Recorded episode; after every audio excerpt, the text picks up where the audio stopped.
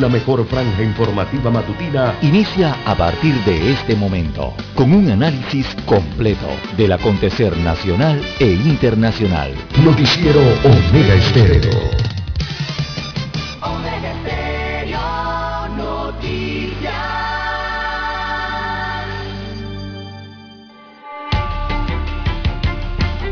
Continuación, los titulares, con los hechos que son noticias hoy.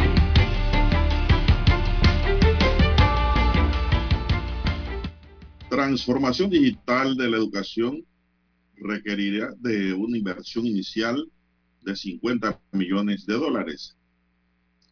Los fondos para la implementación del proyecto educativo provienen de organizaciones internacionales. También tenemos para hoy Panamá líder del crecimiento económico de América Latina y el Caribe en 2022, dice el Banco Mundial. La Cruz Roja realiza inédito simulacro de rescate de víctimas en Panamá. Panamá garantiza trato igualitario y respeto a la seguridad jurídica, dice la CEP. Cuerpo de Bomberos atendió 10.374 emergencias durante el primer trimestre de este año. También tenemos que la ONU suspende a Rusia del Consejo de Derechos Humanos. En otros titulares para la fecha, recuperación de la producción del año 2019 podría alcanzarse este año 2022, dice un informe. Banco de México advierte sobre alto costo social de alza en precios de alimentos. Boric en Chile anuncia 3.700 millones de dólares en ayuda social y alza al salario mínimo del país suramericano. También para hoy tenemos, señoras y señores, dos sujetos deben rendir cuentas por homicidio en Colón, fueron capturados por la DIJ. También una mujer fue capturada porque dormía a sus víctimas para hurtarle. Era un nuevo modelo de las dormilonas. Le dieron casa por cárcel a un policía que vendía municiones ilegales. También para hoy, señoras y señores, dentro de la, los titulares para la fecha, la figura de Margarita Vázquez es la figura y cultura de letras panameñas. Buscan garantizar el abastecimiento y la cosecha de arroz en el país. Y denuncian robo de niño en un hospital materno infantil. Amigos y amigas, estos son solamente titulares. En breve regresaremos con los detalles de estas y otras noticias. Estos fueron nuestros titulares de hoy. En breve regresamos.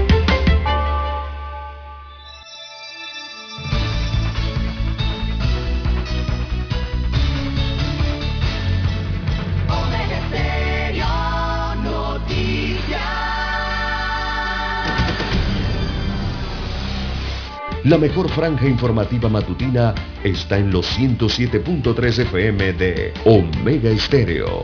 5.30 AM. Noticiero Omega Estéreo. Presenta los hechos nacionales e internacionales más relevantes del día. 7.30 AM. Infoanálisis. Con entrevistas y análisis con los personajes que son noticia. De 8 y 30 a 9 y 30 de la mañana. Sin rodeos. Con Álvaro Alvarado. De lunes a viernes. Por Omega Estéreo.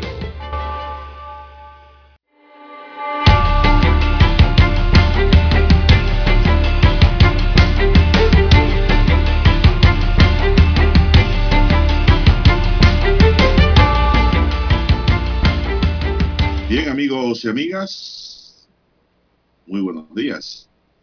Hoy es viernes 8 de abril del año 2022. En el tablero de controles está don Roberto Antonio Díaz. En la mesa informativa les saludamos. César Lara. Y Juan de Dios Hernández Sanjur para presentarle las noticias, los comentarios y los análisis de lo que pasa en Panamá y el mundo en dos horas de información. Iniciando esta jornada como todos los días con fe y devoción. Agradeciendo a Dios Todopoderoso por esa oportunidad que nos da de poder compartir con todos ustedes una nueva mañana. Pedimos para todos, nuestros amigos oyentes, salud, divino tesoro, seguridad y protección ante tantos peligros que nos rodean, sabiduría y mucha fe en Dios. Mi línea directa de comunicación es el WhatsApp, el doble seis, catorce, catorce, cuarenta y cinco. Ahí me pueden escribir gustosamente para cualquier información que nos quiera enviar, cualquier pregunta o consulta, pues algún tema interesante del mundo legal, del mundo jurídico, también se la respondemos gustosamente por cortesía de la mesa. Don César Lara está en redes sociales. ¿Cuál es su cuenta, don César? Bien, estamos en las redes sociales en arroba César Lara R, arroba César Lara R es mi cuenta en la red social Twitter. Allí puede enviar sus mensajes, sus comentarios, denuncias, fotodenuncias, el reporte del tráfico por la mañana. Recuerde usted, arroba César Lara R en Twitter, también para Instagram. Buenos días, don Roberto Antonio Díaz, allá en la técnica. A usted, don Juan de Dios, en la unidad remoto. Y a todos los amigos oyentes que nos escuchan a nivel nacional en todas las provincias, todas las comarcas, toda el área marítima, donde llegan las dos señales de Omega Estéreo. También los que ya están conectados en omegaestereo.com, la cobertura allí es a nivel mundial.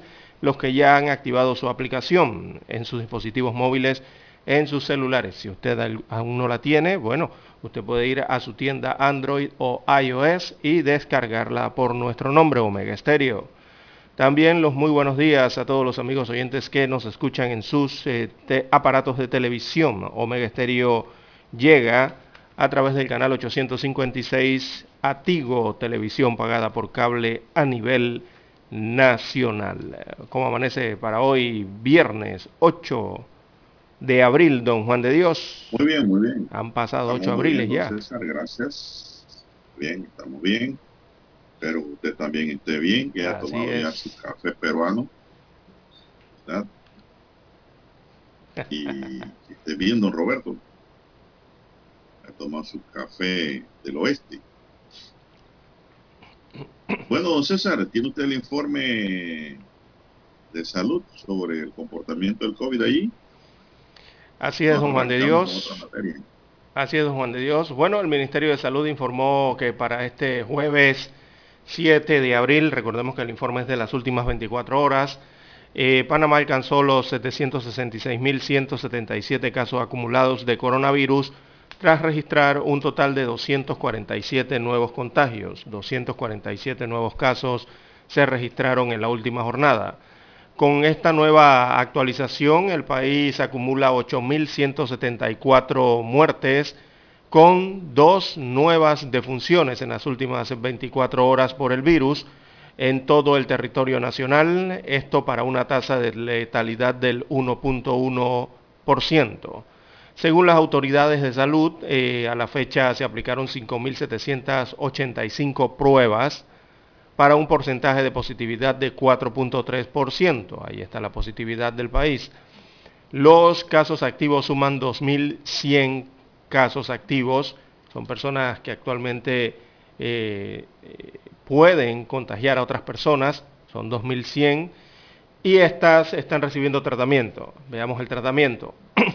en aislamiento domiciliario se reportan 2.032 pacientes, de los cuales 2.021 se encuentran en casa, en sus residencias, en sus apartamentos.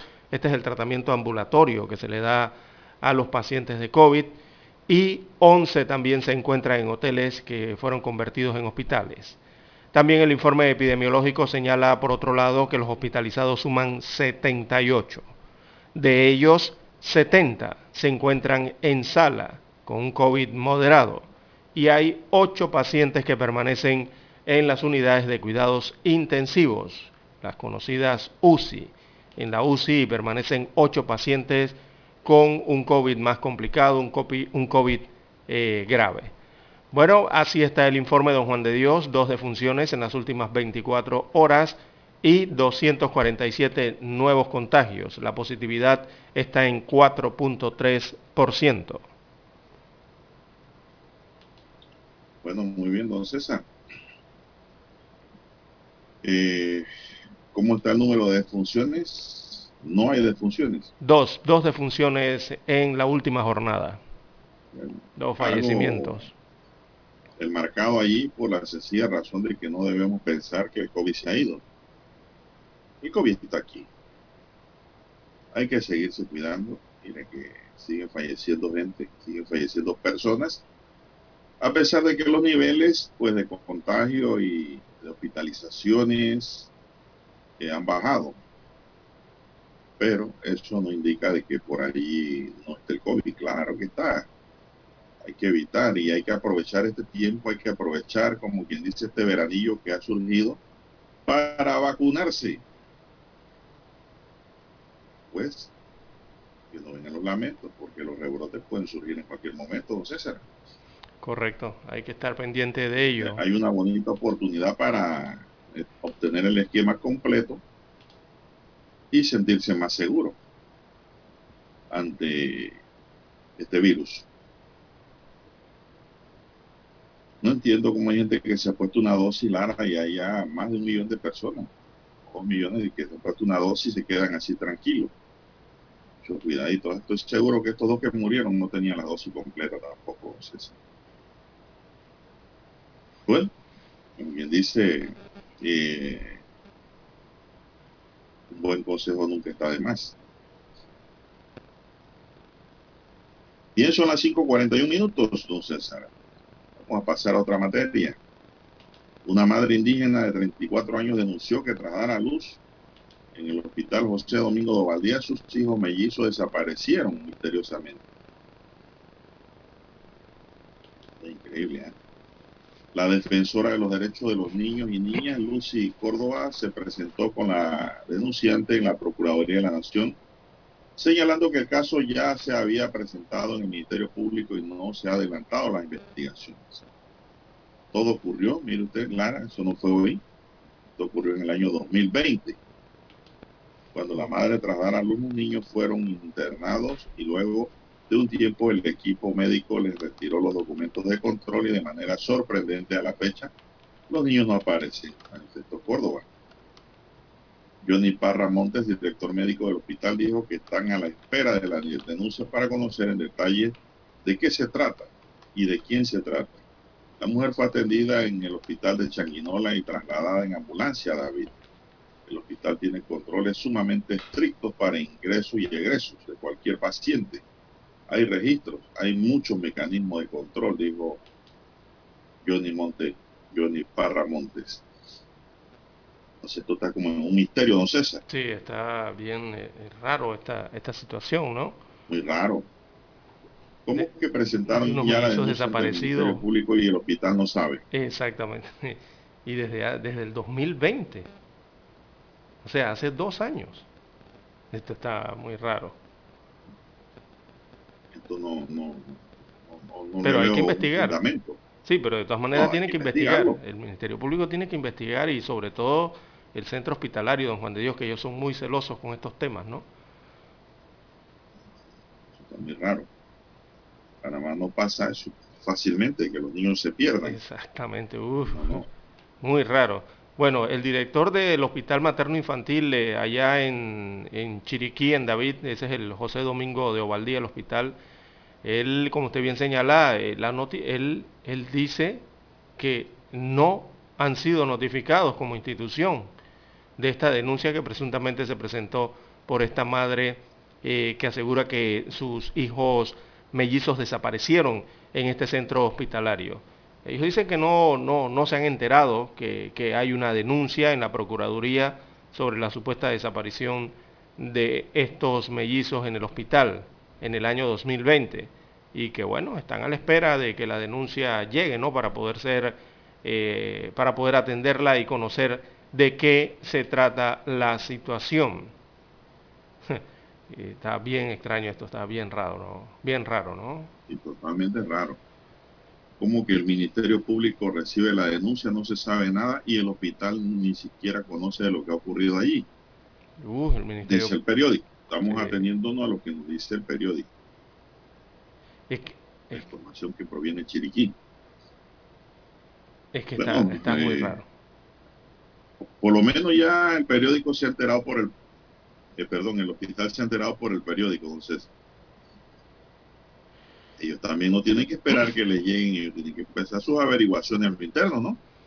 Sí, es que, pasó esto- es que aquí? esto- ¿Qué es ocurre que- aquí? Mira lo que está saliendo en el periódico. Es que esto es muy raro porque cuando una, un paciente en estado, por lo menos las mujeres que llegan embarazadas a dar a luz, don Juan de Dios, digo, entran por urgencia. Si no es por urgencia, entran por la urgencia que es ginecológica, ¿no? Que es una urgencia especial donde se brinda ese servicio.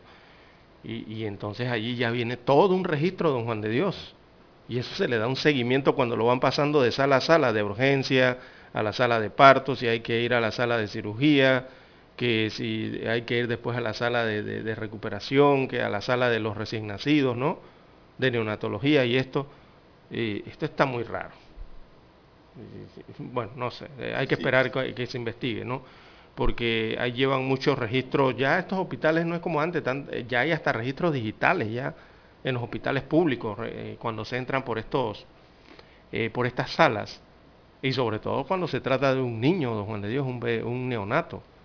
Uh, eh, las enfermeras y los médicos tienen un cuidado, eh, eh, muy, muy, muy, mucho cuidado, ¿no? Cuando se tratan de estas atenciones a los pacientes.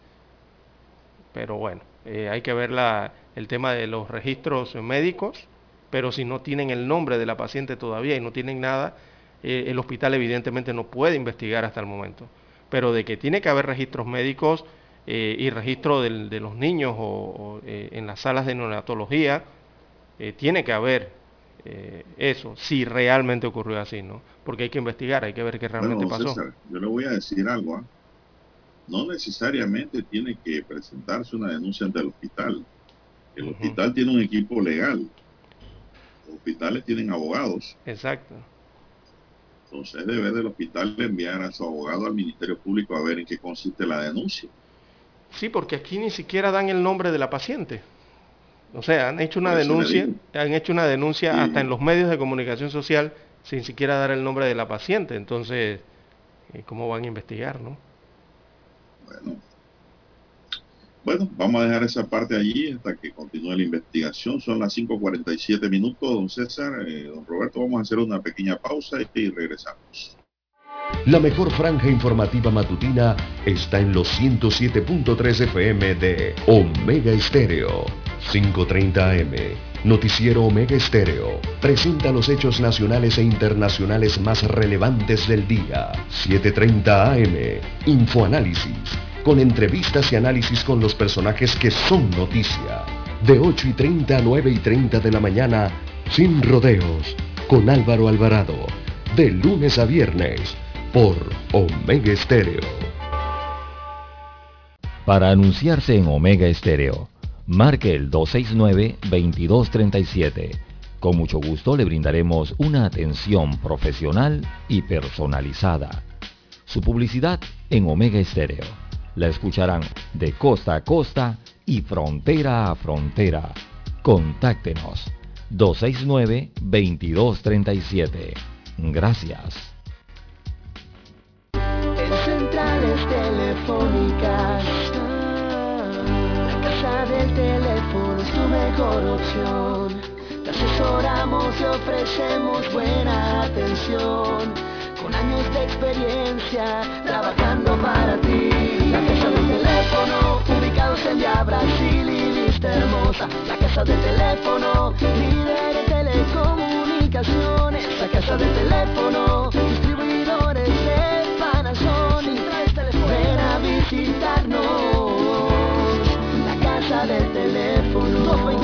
0465 lcdtcorp.com Distribuidor autorizado Panasonic.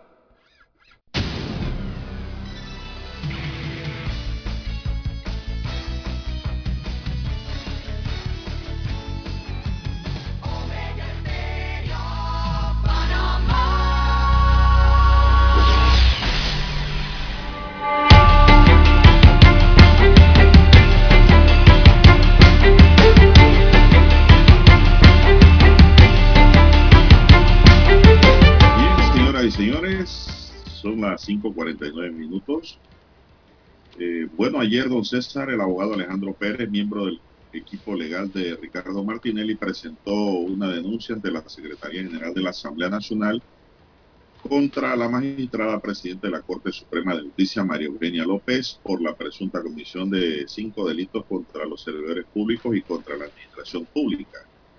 La denuncia surge luego de que la magistrada López, como ponente, admitiera el pasado jueves una demanda de inconstitucionalidad presentada por el abogado Héctor Herrera en contra del reciente fallo del Tribunal Electoral que revocó la decisión de un juzgado electoral de levantarle el fuero penal electoral al expresidente quien es procesado por el caso New Vistes. Estamos aquí frente a un concierto de voluntades destinadas a hacer un fraude electoral y la magistrada presidenta María Eugenia López es la actora principal de este drama que lo único que pretende es hacerle daño a Ricardo Martinelli y a sus aspiraciones electorales para el año 2024, afirmó Pérez. Esto ocurrió ayer, don César. vamos a ver qué rumbo toma esta denuncia presentada por la en contra de la magistrada presentada por uno de los abogados de Martinelli. Vamos a ver entonces. Son las 5.50 minutos, señoras y señores, 5.50 minutos. que más tenemos, César, en esta mañana? Bien, don Juan de Dios, eh, también hay que informar a los amigos oyentes que deben estar, bueno, alertas, pero esta es una alerta eh, positiva en este caso, porque recordemos que se van a implementar nuevas medidas de seguridad en el vale digital y también para la beca digital, estos apoyos o subsidios que entrega el Estado central a eh, las personas que han sido afectadas por la pandemia de la COVID-19 y también a los estudiantes, eh, a los escolares a nivel eh, nacional.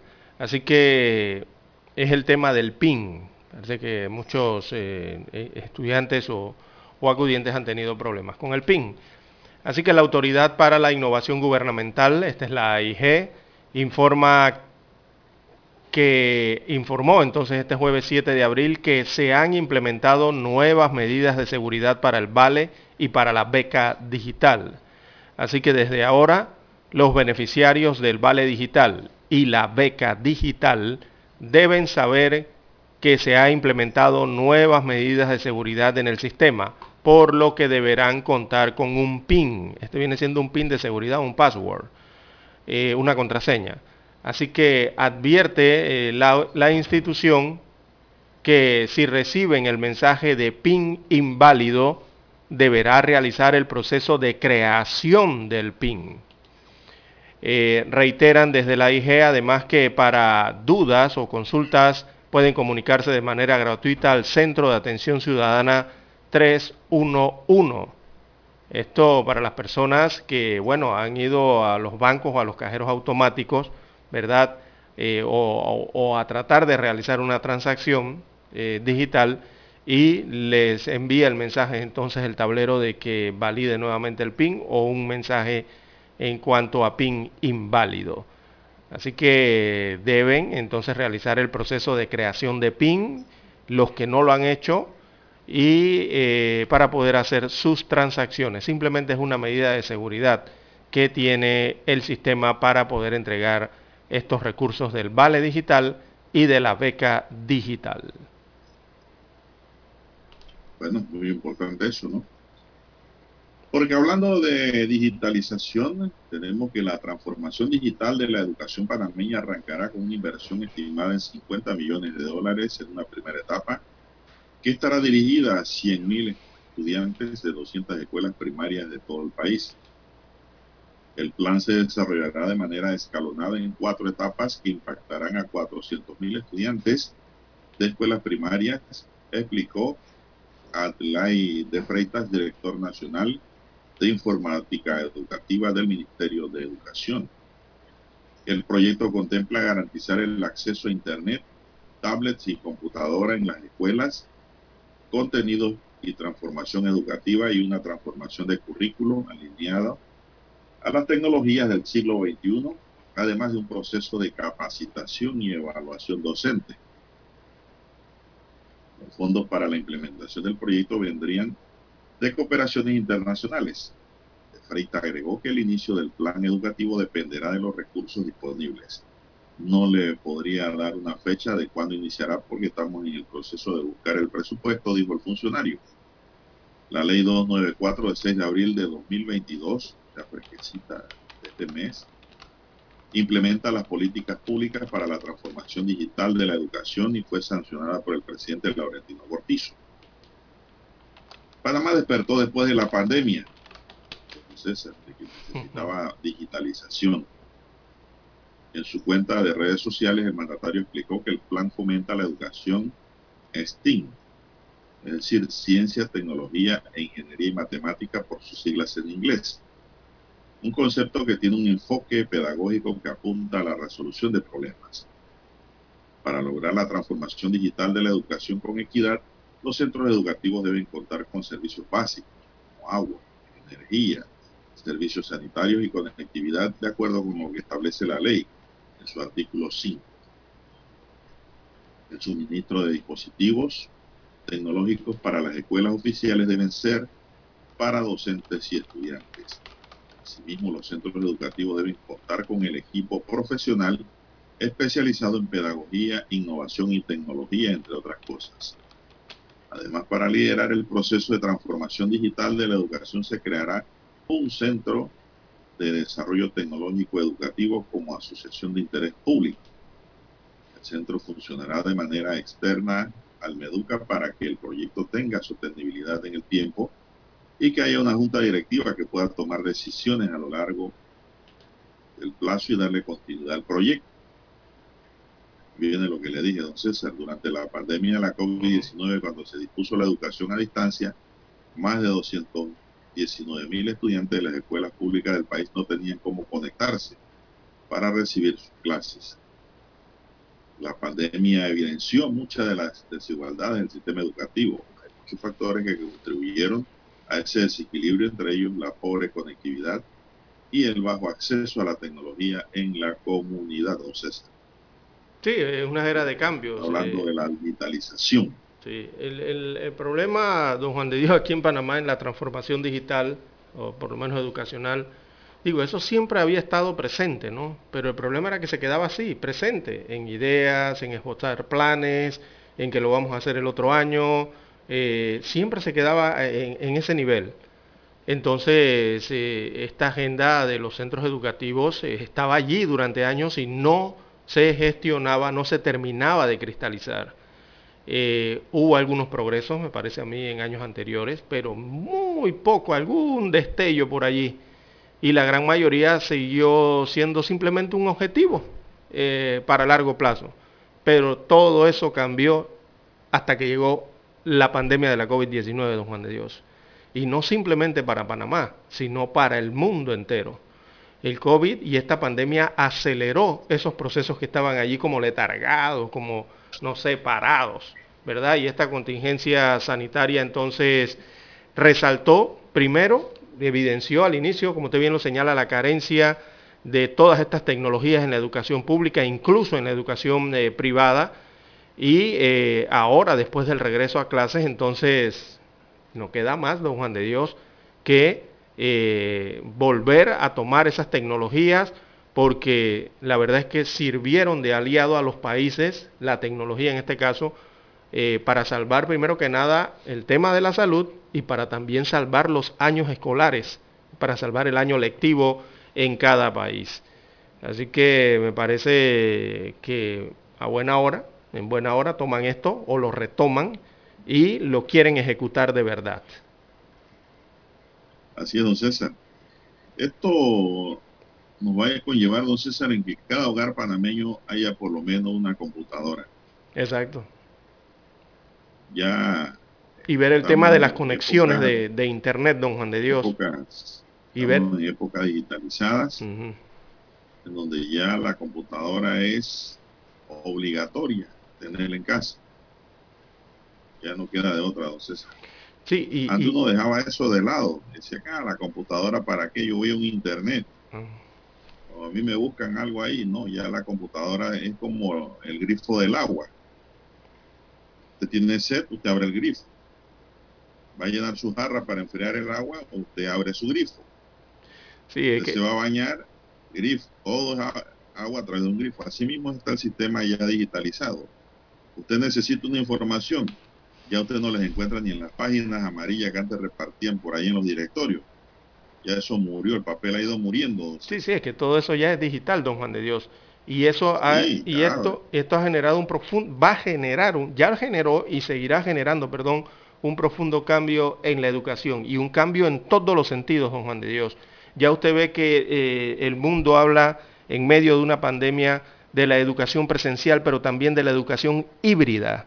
Esa híbrida es cuando, ya usted sabe, eh, de repente algún aula de clases con 20 muchachos y resulta un brote en esa aula de clases, pasan de la clase presencial a la clase híbrida, ¿verdad? Al, eh, eh, al- al internet, a lo digital, en las pantallas, o si no también eh, algunos días en, eh, presenciales y otros días desde sus hogares a través de las computadoras, en esa formalidad, en, esa, en ese formato de aprendizaje híbrido. Pero esto también requiere otra redefinición importante, don Juan de Dios, y es la redefinición del papel de los docentes. Ahí viene la otra parte eh, eh, interesante de estos procesos. eh, por- Actualización. Exactamente, don Juan de Dios. Los alumnos pueden ya acceder a una mayor facilidad a, a los temas del conocimiento a través del Internet y las computadoras, pero eh, tiene que haber un guía.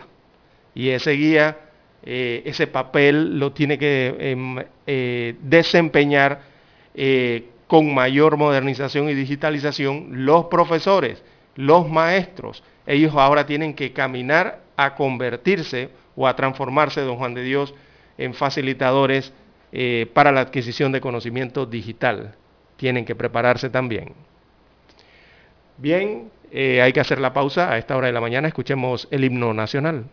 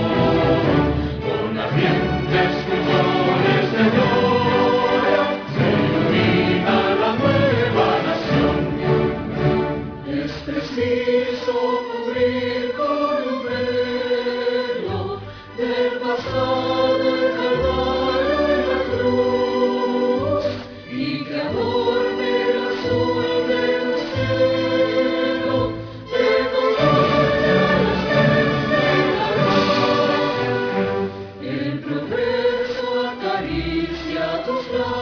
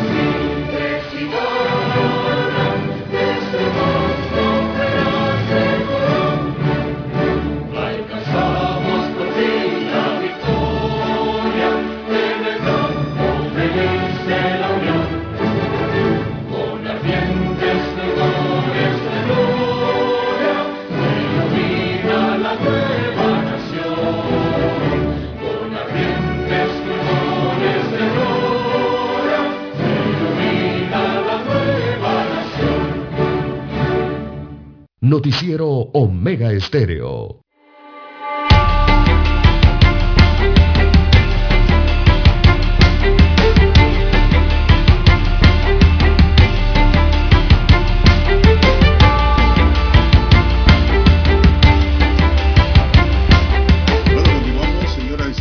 avanza la mañana, están en sintonía de Omega Estéreo, cadena nacional, y su noticiero Omega, el primero con las últimas, un noticiero para gente pensante. Gracias por su sintonía, gracias por acompañarnos todos los días. Bueno, eh, don César, un joven conocido como alias JC, presunto cabecilla de una organización criminal dedicada al trasiego y custodia de droga, fue capturado ayer tarde a través de la operación Harry. Al momento de su captura en operativo en la chorrera se le decomisó más de 40 mil balboas en efectivo. Esta operación realizada por la Policía Nacional se aprendió a alias JC, presunto cabecilla de una organización criminal, y se decomisó más de 40 mil dólares en efectivo, publicó el Ministerio Público en su cuenta de Twitter. Según el Ministerio Público, las 11 personas aprendidas son requeridas por conspiración para cometer delitos relacionados con drogas. Este grupo presuntamente se dedicaba a contaminar contenedores con drogas en puertos de las provincias de Panamá, Panamá Oeste y Colón. En el operativo incautaron 1.375 paquetes con presunta sustancia ilícita. También se incautó más de 33 mil dólares y se aprendió a, otras cinco personas vinculadas al tema. En las 24 horas se aprendieron a 174 personas, de las cuales 103 fueron por oficios, 50 por faltas administrativas y 12 flagrancias. 7 por microtráfico también, César. Pero bueno, JC, que no dan el nombre, sino dan el alias. El alias o las siglas. Era el cabecilla de la organización, dice el Ministerio Público, que trasegaba droga. Las 6, 7 minutos. Bien, las 6, 7 minutos eh, de la mañana en todo el territorio nacional. Bueno, en algunas estadísticas eh, del país, don Juan de Dios, eh, vitales como son las del transporte también, crece en 16% los usuarios del Metrobús, según informan sus, sus administradores. Así que con el regreso a clase, el movimiento de pasajeros de Mi Bus, que maneja los conocidos Metrobuses, aumentó un 16% durante el primer trimestre del año 2022 se movilizaron 30 millones de pasajeros en comparación a los 21 millones eh, del año 2021, destacando la mayor afluencia en el mes de marzo con más de 11 millones de pasajeros adicionales en ese mes. Sin embargo, aún se mantiene el número más bajo de lo alcanzado eh, a mediados, a mediados, veamos en la estadística, a mediados de marzo del 2020 Todavía no se ha llegado entonces a esos números, eh, esto antes de la pandemia, ¿no? Donde eh, llevaban a unos 610 mil pasajeros movilizados por día y ahora son 445 mil los usuarios de este transporte que lo hacen de forma diaria. Así que está por debajo unos 200 mil eh, pasajeros que no están transportando diariamente o no están utilizando este sistema eh, diariamente. Tienen ese déficit, déficit hasta el momento, pero en comparación con el último mes, eh, sí han tenido un crecimiento entonces en el uso del transporte público de pasajeros a través del sistema Metrobús. Eh, bueno, no sabemos si esto será, don Juan de Dios, por, me parece a mí que debe ser por el inicio del año escolar. no han dicho si se trata de que la gente está utilizando menos el automóvil particular o, otro tipo de eh, transporte como puede ser el selectivo. Así que, bueno, eso tendrían que determinarlo eh, las autoridades que presentan estas mismas estadísticas. Bien, las 6.10, 6.10 minutos eh, de la mañana en todo el territorio nacional. ¿Qué más tenemos, don Juan de Dios? Bueno, hay buenas noticias, pero vamos a ver si se materializan. Sobre todo, ¿no? Por ejemplo, dicen que Panamá lidera el crecimiento económico del LATAM 2022 según el Banco Mundial.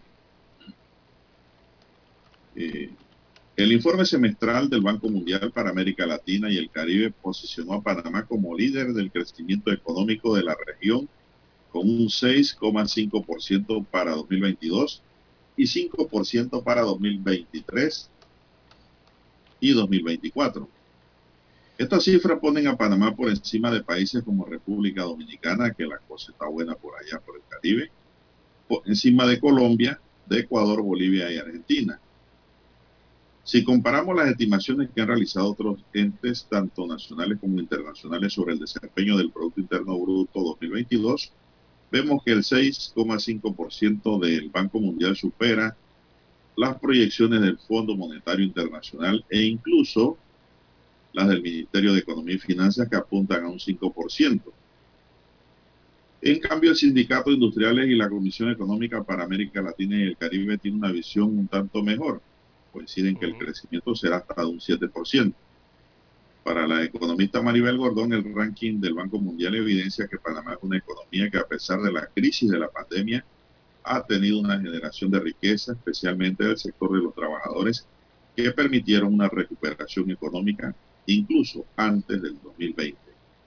Sin embargo, apunta la economista, se tiene que tener claro que el crecimiento económico no se traduce en una relación homogénea entre todas las actividades económicas porque hay actividades que han sido favorecidas por su mayor capacidad en función de la acumulación de riquezas que lograron antes de la pandemia, como los procesos ligados al combate de la COVID-19 y los incentivos estatales otorgados a la banca.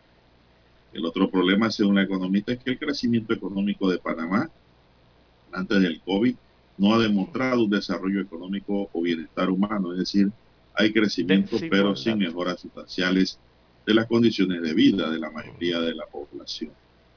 Esto es preocupante en la medida que tengamos una población con poder adquisitivo contraído y disminuido y que está padeciendo precariedad dada la informalidad laboral, bajos salarios y los altos costos de la vida por la inflación, que pueden llegar a afectar el crecimiento de algunos sectores particulares de la economía panameña, subraya también docente universitaria, don César. Así que, bueno, habla de desigualdad. Eh, bueno, primero que nada, el, informe habla de que Panamá eh, sería en los próximos meses el país más rico de América Latina. Eh, es rico en ese sentido, en que va a tener mayor crecimiento. Las perspectivas de crecimiento económico son las mejores para este país que dentro del cúmulo del resto de las naciones latinoamericanas. Pero habla de desigualdad, don Juan de Dios. Habla de un crecimiento desigual en que la población entonces eh, habrán sectores que tendrán mayor crecimiento, mayor riqueza, pero eso no significa que eso se permee o se riegue entonces hacia un mejor nivel de vida de los panameños en general. Habrán unos que estarán mejor que otros y eso será la minoría, don Juan de Dios la mayoría eh, tendrá todavía problemas económicos, producto de la situación actual que está enfrentando el mundo y el país por la pandemia de la COVID-19 y las crisis económicas que esto genera, ¿no? Así que, bueno, habrá muchos desafíos. Es bueno tener eh, por lo menos ese reconocimiento por parte de estos grandes organismos eh, financieros y económicos. Después de este informe seguramente vendrán los informes de las calificadoras de riesgo Estamos en el mes de marzo todavía, abril, ¿no? Sí, por allí vienen. Ya vendrán entonces estos informes de las calificadoras Moody's y de tantas otras más, ¿no? Eh, midiendo entonces el crecimiento o el riesgo del país. Eh, yo creo que dirán lo mismo esos informes de Juan de Dios, que eh, este será el país que más crecerá en América Latina y en Centroamérica sobre todo. Bueno, pero don César, yo le voy a ser franco. De nada no vale el crecimiento económico si no hay desarrollo económico. también. Ahí se traduce todo lo que usted ha explicado, estableciéndose la diferencia, pues, de que esos índices de aumento en el crecimiento no permean hacia los sectores realmente económicos necesitados. Es decir, la riqueza se acumula en un grupo y eso se anota ¿no? allí como una mejora de la economía. Pero en realidad, digo, entonces ahí entra el gobierno de turno a jugar un papel importante para que ese crecimiento económico se transforme en desarrollo económico. Es decir, llegue, y es posible, a toda la sociedad, a todos los panameños. Y es lo que dice la economista, la profesora Gordón. Sí, claro. Eso no significa que el crecimiento es homogéneo los números indican una cosa. Se escucha muy bonito esos números y esas estadísticas, porque, uno, porque, uno, puede... Uno Lo que puede, pasa es que cuando... Por eso es que yo le titulé, yo escuché el informe Cuando- que usted me dio y yo le titulé Panamá, el país más rico de América Latina. Porque eso es lo que dice el informe. Ese informe en números dice eso, que vamos a ser los más ricos. Pero el detalle está en si eso se transforma en lo que usted está señalando, don Juan de Dios, en bienestar para todos. Eso es, eso es- ese es el problema central y fundamental de todos los países en donde hay desigualdades económicas. Aquí, Cuando uno evidentemente, escucha eso bonito, Panamá tiene crecimiento económico, usted piensa, oiga, si hay crecimiento económico, nos vamos a crecer. No, eso no es cierto. Ujú. Esos son, del- esos son los números de los sectores que eh, acumulan riquezas. así es. Hasta el momento el sector minero, Pero riquezas que no permean, no bajan, no se distribuyen socialmente. Correcto, don Juan de Dios. Bueno, hasta el momento el sector minero del país eh, está encabezando eh, lo que es la economía de Panamá. Le siguen los ingresos del canal de Panamá, como siempre, ¿no? Y eh, hay que ver, no tengo estadísticas actualizadas de cómo anda el flujo de la inversión extranjera hacia nuestro país, esa inversión directa, no extranjera, eh, que, regularmente eso proporciona un, un fuerte crecimiento en ese sector y que respalda entonces a la, a la economía de Panamá. Eh, y esas principalmente son los tres sectores, uno que otro por ahí, la construcción, que bueno, ha estado allí eh, en la batalla, ¿no? luchando para ver cómo mejora. Eh, pero principalmente creo que estos son los tres sectores que empujan a la economía de Panamá actualmente. Y bueno, eso hace mejorar las condiciones en las posiciones de logística mundial. Eh, esperemos que eso haga aumentar el poder adquisitivo de la gente y bueno, encaminar al país a, convertirse en un país eh, bollante, flotante, ¿no? Eh, eh, rico, como señala el informe, en la región. Bien, las 6, 17 minutos, hay que hacer la pausa y retornamos.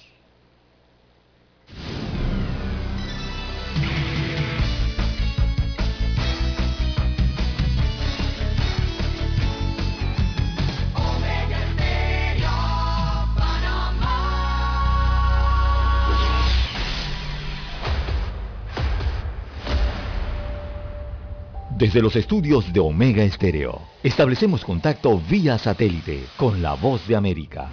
Desde Washington, presentamos el reportaje internacional.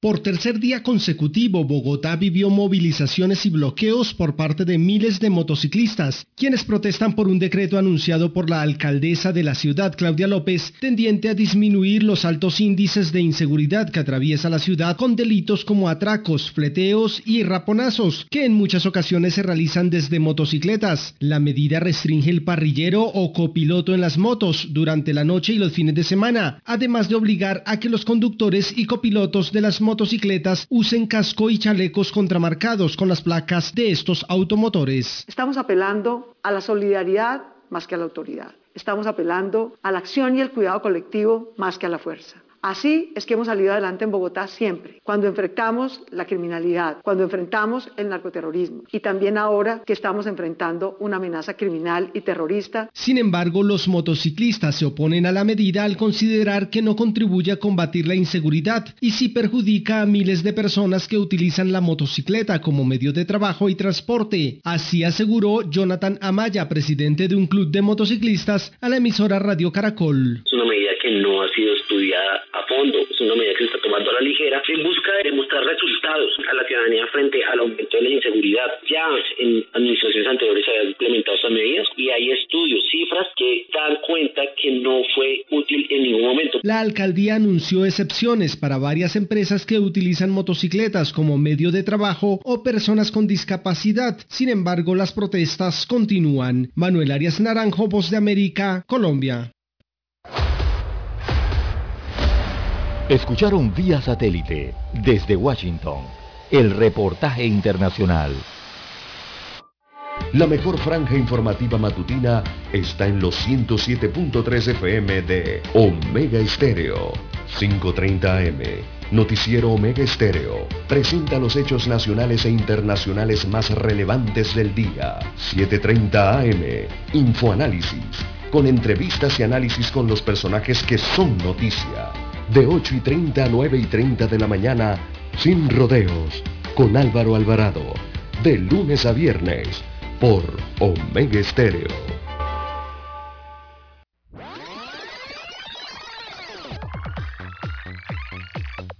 Omega Stereo tiene una nueva app. Descárgala en Play Store y App Store totalmente gratis. Escucha Omega Stereo las 24 horas donde estés con nuestra aplicación 100% renovada. Noticiero Omega Estéreo.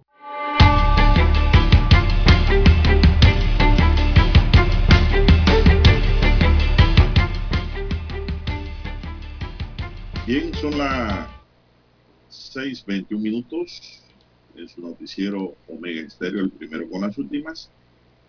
Bien, en una encuesta realizada por la Cámara de Comercio, Industria y Agricultura de Panamá, en alianza estratégica con The Marketing Group, se reveló que el índice de confianza al consumidor panameño se sitúa en 87 puntos, mostrando un aumento de dos puntos porcentuales al compararlo con la medición anterior que data de, 2000, de enero de 2022.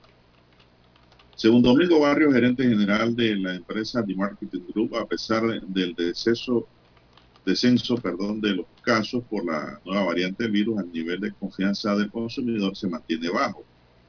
El estudio revela que en áreas puntuales como percepción del desempleo, el índice marcó dos puntos más que la medición anterior y se sitúa en 83 puntos porcentuales.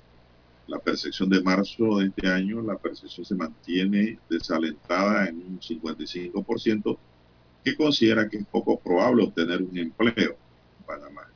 Y el 14% piensa que es bastante probable que obtenga el tal empleo. Y el 1% no sabe si tendrá empleo. 87 puntos porcentuales, allí se ubicó el índice de confianza del consumidor panameño según la Cámara de Comercio. La mayoría piensa que no van a conseguir un empleo los próximos seis meses. Eso es lo que dice esta encuesta al consumidor.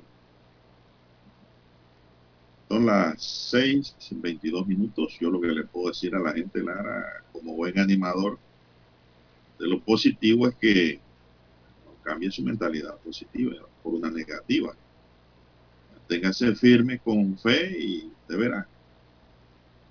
De verá que las cosas van a cambiar. Pero si usted se pone negativo en que no va a conseguir trabajo, trabajo no va a conseguir.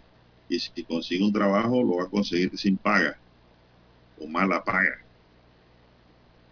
Tiene fe que las cosas van a mejorar y hágale, póngale ganas siempre a lo que usted hace. Si usted va a hacer algo de mala gana, mejor no lo haga. Es lo que puedo decir. Y eso está fuera de las encuestas y está fuera, Lara, de todo lo tangible. La fe no es tangible. Eso está en cada ser, en cada persona. Son las 6:23 minutos, señoras y señores, en su noticiero Omega Estéreo, el primero con las últimas.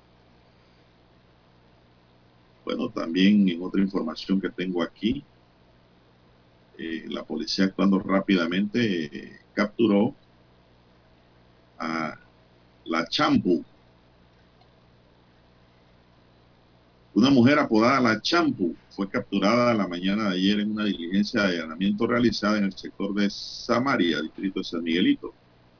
La mujer de 41 años de edad había sido identificada en las investigaciones de estos hechos registrados en Bellavista y áreas aledañas.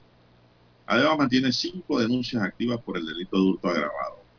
Se conoció que la Champu dormía a sus víctimas para poder hurtar sus pertenencias. Eh, Esto era lo, el caso de las dormilonas. De acuerdo a una fuente llegada a la investigación, la mujer siempre rondaba lugares de diversión ubicados en Bellavista, sitios donde luego de captar la atención de sus víctimas, hombres, le colocaba una sustancia para dormir en sus bebidas. Cuando esta sustancia les hacía efecto, se dormían, procedía a cometer el hurto de sus pertenencias.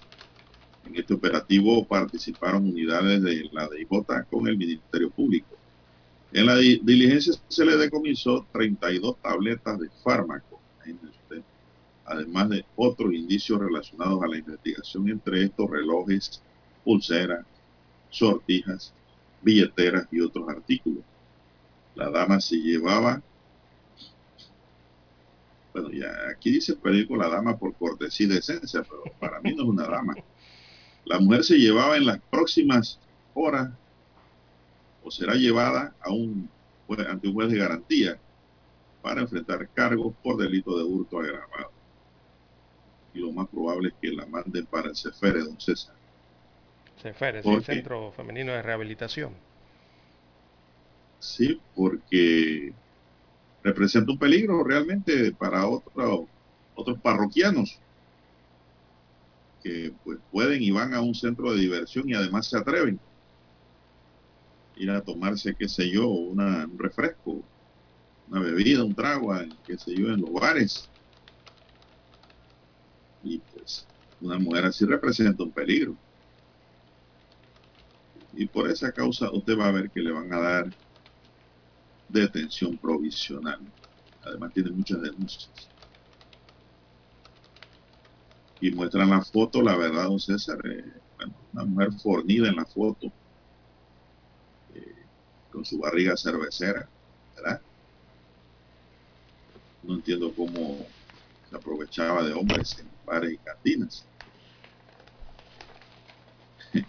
no entiendo, porque no tiene la atracción esa que pudiera tener una mujer para acercarse a un hombre. Aunque dicen que los embellecedores, Lara, actúan rápidamente en el hombre.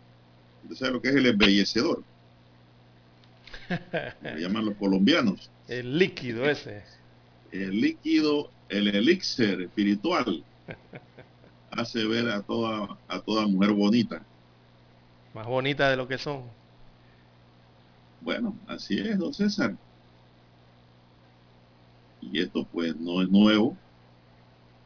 Si usted ha visitado Lara un bar algún día, se ha tomado algún trago, qué sé yo, o ha entrado a ver una pelea allí de transmisión televisiva, o juego de fútbol, siempre van a haber dormilonas en el área. Esa es la primera regla. Si usted entra a un lugar de esto, usted tiene que pensar que va a estar rodeado por allí de alguna dormilona y que en algún momento lo pueden abordar para entretenerlo y dormirlo y robarle, hurtarle.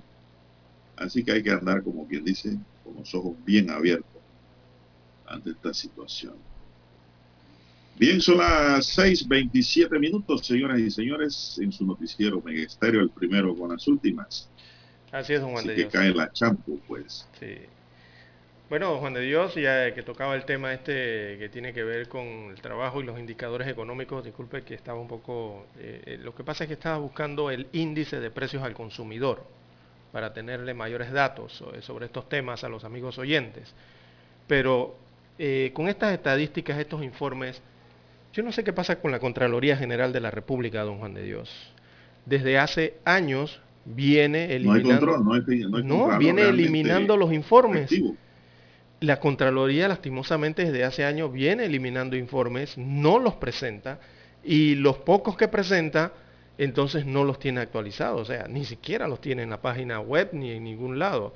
Estaba buscando el índice de precios al consumidor eh, y, y aquí este tiene ya más de siete meses. Eh, un índice que se da hasta mensualmente, don Juan de Dios eh, para ver cómo anda la situación ¿no? de las compras, eh, evidentemente producto de la economía familiar. Y también lo buscaba, era para tratar de analizar o extraer de allí si el efecto este del aumento de los contenedores a nivel mundial, o sea, en la logística, el transporte este de los contenedores, que han aumentado increíblemente, don Juan de Dios, de, de 500, 400, se han ido a casi 3 mil dólares por contenedor para traer mercancías o llevar mercancías a cualquier punto, los fletes, pues, a cualquier punto del mundo. Eh, si eso ha impactado eh, acá en Panamá y si ya ha impactado el índice de precios al consumidor.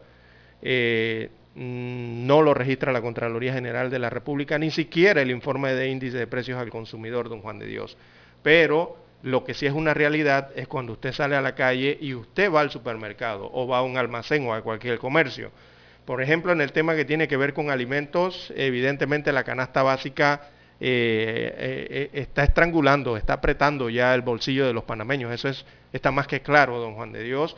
Las carnes y los cereales son dos de los diez grupos de alimentos en la canasta básica familiar que representan el mayor costo del valor total de esta cesta.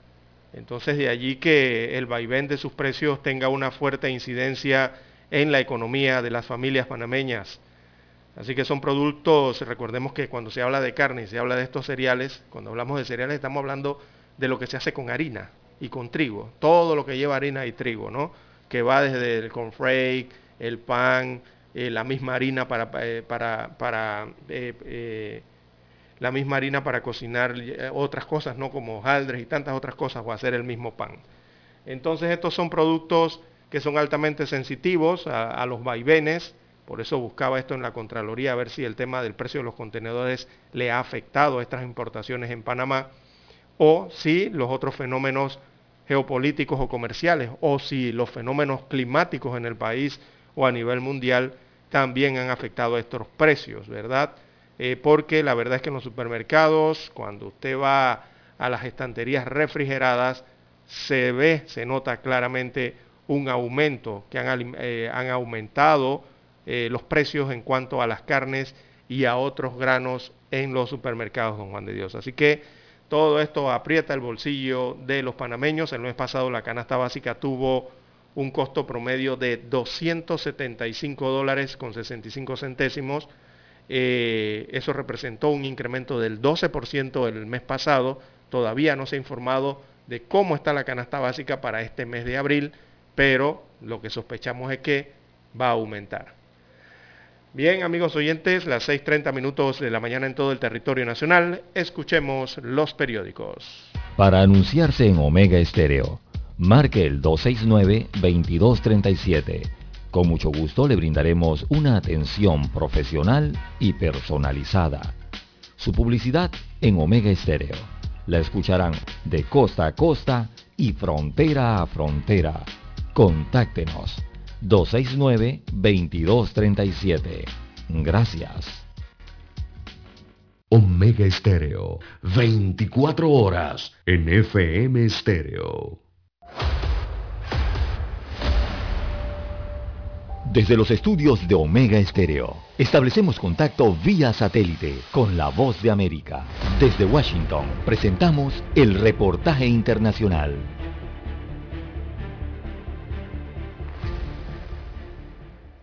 El S&P 500 cerró al alza el jueves. Pfizer y Tesla impulsaron un repunte al final de la sesión, mientras los inversores observan atentamente los acontecimientos en Ucrania. Tesla subió 1,2%, Microsoft agregó 0,6%, lo que ayudó a impulsar el S&P 500 y proporcionó al Nasdaq una ganancia modesta. Pfizer saltó 4,3% después de anunciar que compraría la empresa privada Rival Limited en un acuerdo por valor de hasta 525 millones de dólares, su segunda adquisición en menos de seis meses. La corporación Costco Wholesale repuntó 4%.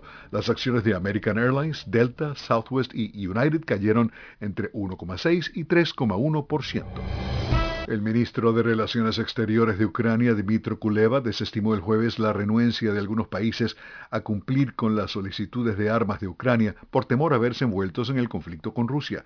El canciller ucraniano habló en Bruselas junto al secretario general de la OTAN, Jens Stoltenberg, antes de una reunión con los ministros de Relaciones Exteriores de la OTAN, donde Stoltenberg dijo que los aliados abordarían la necesidad de Ucrania de sistemas de defensa aérea, armas antitanque y otro tipo de apoyo logístico. Escucharon vía satélite desde Washington el reportaje internacional.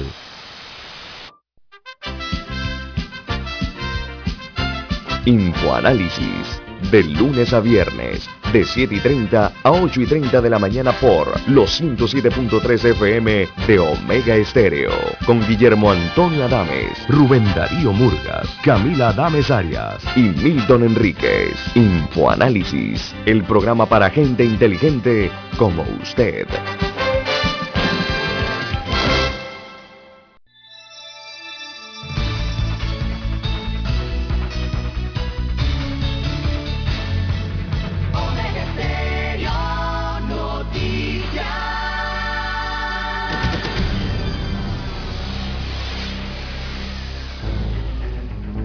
Las noticias impresas en tinta sobre papel. Con ustedes.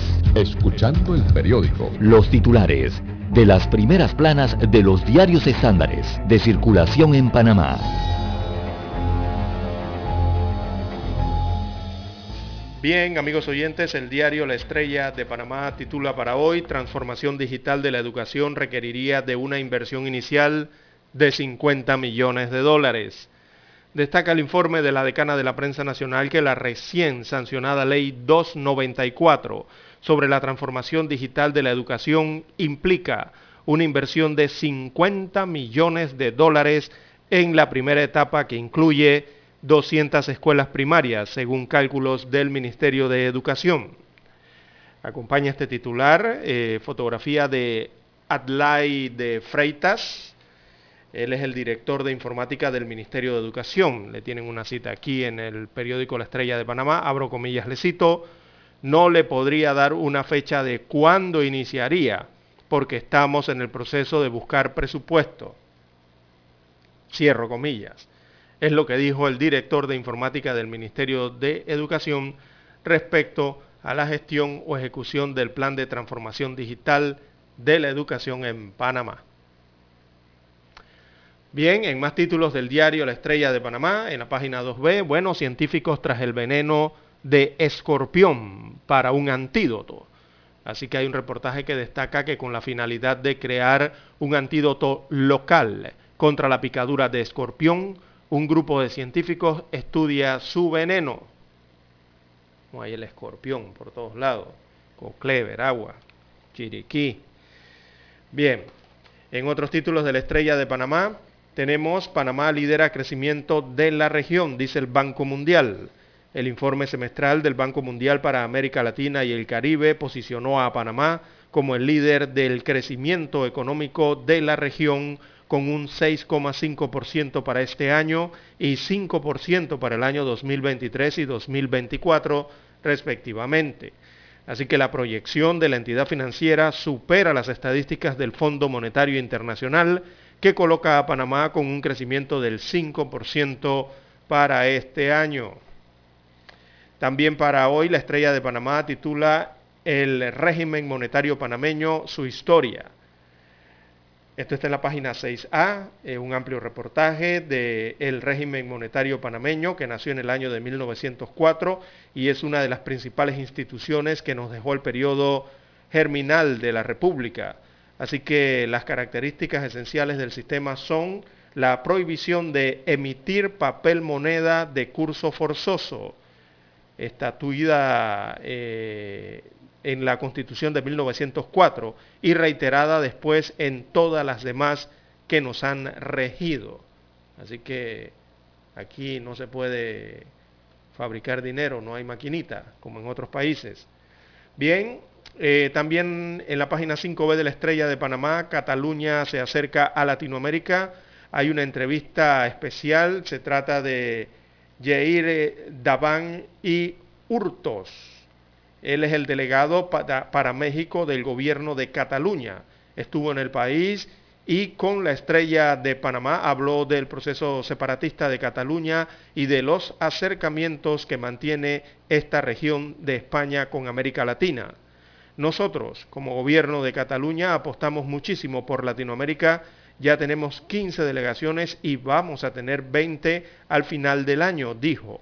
sobre el proceso de independencia de Cataluña aseguró que es un derecho legítimo. La entrevista está en la página 5B. También Estados Unidos, en Estados Unidos de América, Ketanji Brown Jackson, primera afroamericana en la Corte Suprema de ese país. También en cultura, fotografías sobre abusos a menores y labor indígena por la naturaleza son premiadas. En la plana de deportes, bueno, aparece una fotografía de las canchas deportivas, la inquietud de los deportistas. Es un reportaje que habla, eh, versa sobre que el Estado, mm, versa sobre el Estado en que se encuentra la mayoría de las canchas deportivas del país. Eso genera preocupación entre los atletas. Pan Deportes instala mesa técnica para analizar esa temática. Bien, estos son los títulos que tienen portada el diario La Estrella de Panamá para hoy. Ahora revisemos la primera plana del diario La Prensa. Así es, el diario La Prensa para hoy dice, canasta de alimentos aumentó 12 dólares con 47 centavos en un año. En marzo el costo promedio de la canasta básica familiar de alimentos se ubicó en 275 dólares con 65 centavos es decir, 12 dólares con 47 centésimos más costosa que hace 12 meses, cuando su precio fue de 263 dólares con 18 centavos, según el monitoreo de la CODEC. El Ministerio de Ambiente evalúa un relleno de 50 hectáreas en Amador. El Ministerio de Ambiente admitió para evaluación el primero de abril un estudio de impacto ambiental categoría 3 para el desarrollo de un relleno marino de 50 hectáreas en Amador, en el corregimiento de Ascón, el cual será habilitado para plazas, parque temático, playa pública, hoteles, ocio, área de negocios y marina. Min Chen ingresa a la Junta Directiva de Corprensa. La Junta Directiva de Corprensa, grupo editorial que publica la prensa y mi diario, así como sus respectivos sitios digitales, aprobó la designación de Min Chen como miembro de ese cuerpo colegiado en reemplazo de María Mercedes de la Guardia de Corro, quien presentó su renuncia. Más titulares, las industrias creativas como motor de desarrollo económico. Entre 2015 y 2021 han llegado al país 40 eh, producciones extranjeras que han generado al menos 40 millones de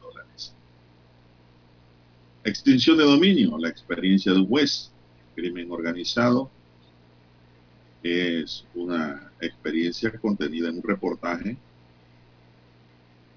de un caso de Guatemala. Muy interesante, por cierto. Panamá logra el promedio histórico más bajo de muertes por COVID-19 desde la semana 9 o sea, del 27 de febrero al 5 de marzo, se observa una disminución progresiva de las muertes con una reducción del 70.8% en las últimas dos semanas, al pasar de 24 muertes en la semana 11, o sea, del 13 al 19 de marzo, a 7 en las dos últimas semanas. Aplican nuevas medidas de seguridad en el sistema del vale digital y beca digital para los subsidios magistrados Araújo y Junca guardan silencio después del polémico fallo. Tres semanas después de la decisión del Tribunal Electoral de mantener el fuero electoral penal a Ricardo Martinelli, dos magistrados implicados, Heriberto Araúz y Alfredo Junca, no solo han guardado silencio sobre el tema, sino que han evitado las apariciones públicas. No quieren que lo vean. ¿Qué pasó con la acusación sin imputación? el pasado 16 de marzo se publicó en Gaceta Oficial un fallo que puso fin a la controversia jurídica del caso de pinchazo denominada acusación sin imputación. Hay una explicación aquí del columnista y abogado Rodrigo Noriega. Dos defunciones deja COVID-19 en las últimas 24 horas. Hay 2.110 casos activos en todo el país.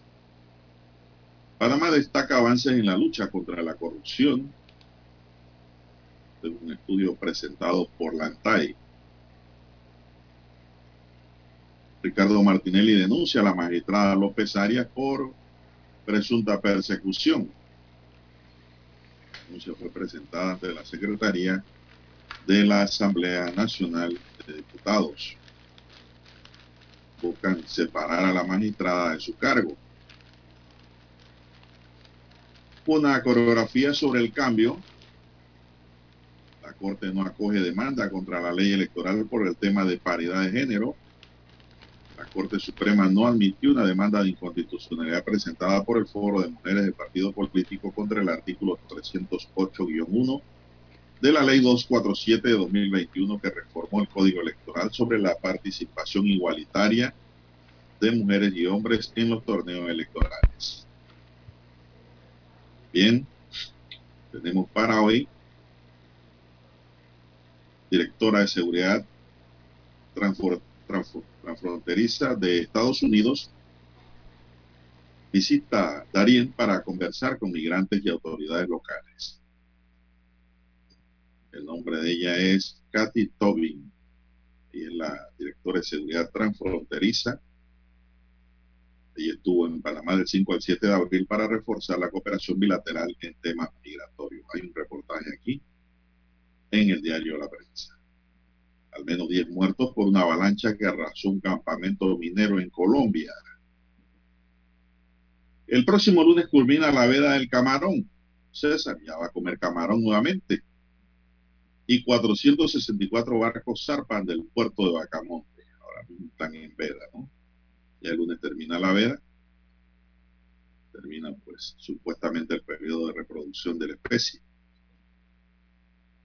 Violencia de pandillas pone a niños en riesgo en El Salvador, advierte la UNICEF. Y Bukele pone mano dura en su país.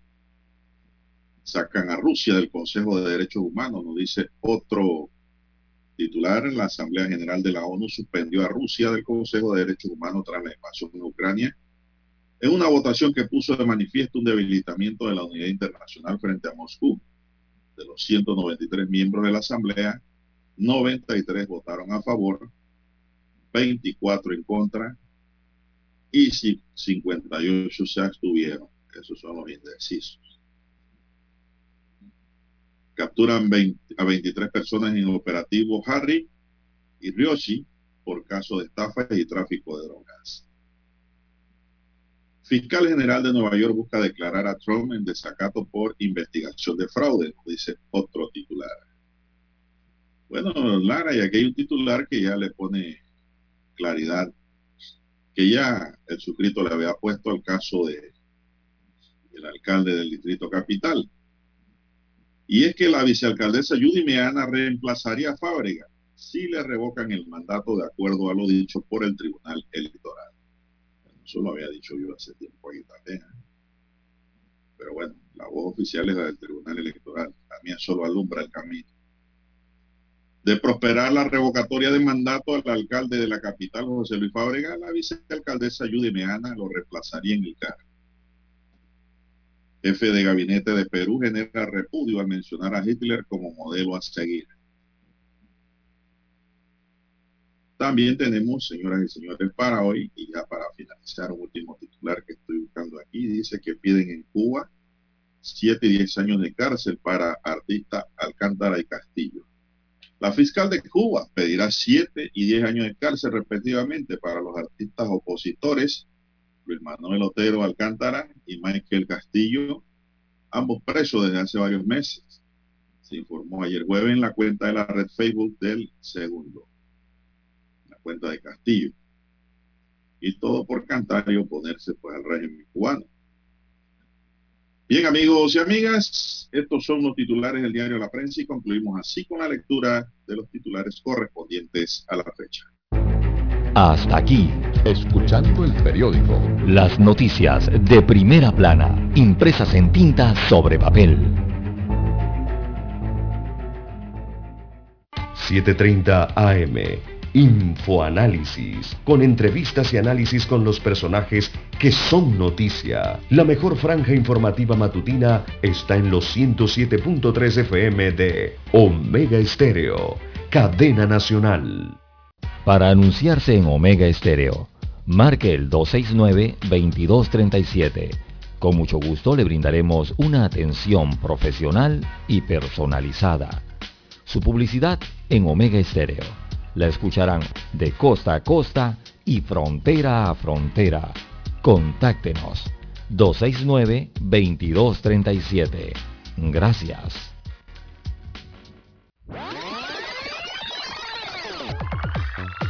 Omega Stereo tiene una nueva app. Descárgala en Play Store y App Store totalmente gratis. Escucha Omega Stereo las 24 horas donde estés con nuestra nueva app. Noticiero Omega Estéreo. Desde los estudios de Omega Estéreo, establecemos contacto vía satélite con la voz de América. Desde Washington, presentamos el reportaje internacional.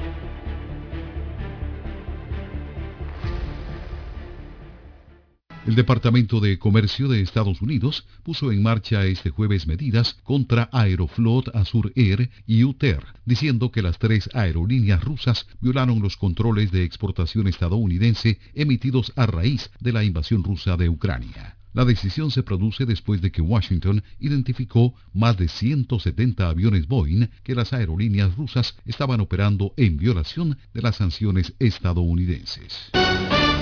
Menos estadounidenses solicitaron ayuda económica por desempleo la semana pasada y los despidos se mantienen en niveles históricamente bajos. Las peticiones de ayuda por desempleo bajaron 5.000 para ubicarse en 166.000 para la semana que terminó el 2 de abril, informó el Departamento de Trabajo. Nicaragüenses en Estados Unidos rompen récord mensual en envío de remesas a sus familiares en el país. Nos informa desde Managua, Daliana Ocaña. Nicaragua registró en febrero el segundo saldo de remesas más alto de su historia económica y es que los migrantes enviaron a sus familiares más de 202 millones de dólares, 31.6% más comparado con febrero del año pasado, según informaciones del Banco Central de Nicaragua. De esta manera, los ingresos en los primeros dos meses del año sumaron más de 396 millones de dólares, por encima de los 309 millones de dólares en el primer bimestre del 2021. Daliano Caña, Voz de América, Nicaragua.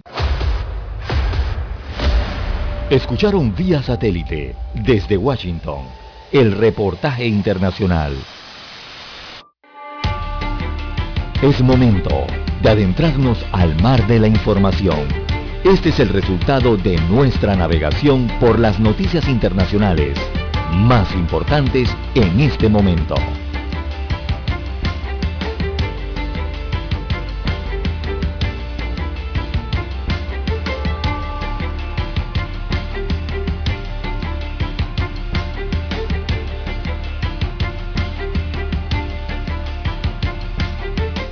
Amigos y amigas, la jueza Jackson hace historia al llegar al Tribunal Supremo de Estados Unidos. Gracias a los oyentes que me están escribiendo esta hora en sintonía de Omega Stereo. La jueza Ketanji Brown Jackson, conocida coloquialmente como KBG, se convirtió en la primera mujer afroamericana en llegar al Tribunal Supremo de Estados Unidos en sus 332 años de historia jueza había sido nombrada por el presidente estadounidense Joe Biden y su confirmación en el Senado supone también una victoria para el mandatario. Jackson superó la prueba del Senado con 53 votos a favor, los 50 demócratas y 3 republicanos moderados, entre ellos eh, Susan Collins de Maine, Lisa Murkowski de Alaska y Mitt Romney de Utah. Los otros 47 senadores republicanos votaron en contra se impuso pues que llegara una juez afroamericana de color a administrar justicia. Según informó el gobierno estadounidense, Jackson estuvo viendo la votación junto a Biden en la Casa Blanca. Mire cómo es este sistema norteamericano. ¿eh? Se hablan, se reúnen dos César, pero no mezclan la política con lo jurídico. Existe la separación diferente a los países de América Latina, en donde un magistrado no puede hablar con un político, un político con un magistrado, porque una vez que hay corrupción, y en verdad, a veces sí hay corrupción. Por eso que acá estamos en pañales en comparación a estas sociedades. Allá la administración de justicia es una cosa y la política es otra. Eso es madurez.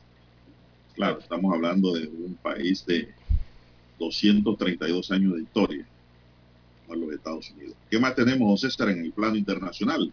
Bien, en Brasil confirman el primer caso de la subvariante Omicron XE del coronavirus, don Juan de Dios. Así que Brasil, uno de los países más eh, castigados por la pandemia de la COVID-19 en el mundo, eh, confirmó ayer la primera infección por la nueva subvariante de la Omicron. Esta subvariante es conocida como la Omicron XE e identificada originalmente en Reino Unido a mediados de enero, según informaron fuentes oficiales eh, desde Brasil. Así que la nueva variante eh, viene siendo esta combinación de la Omicron original y la subvariante Omicron BA.2.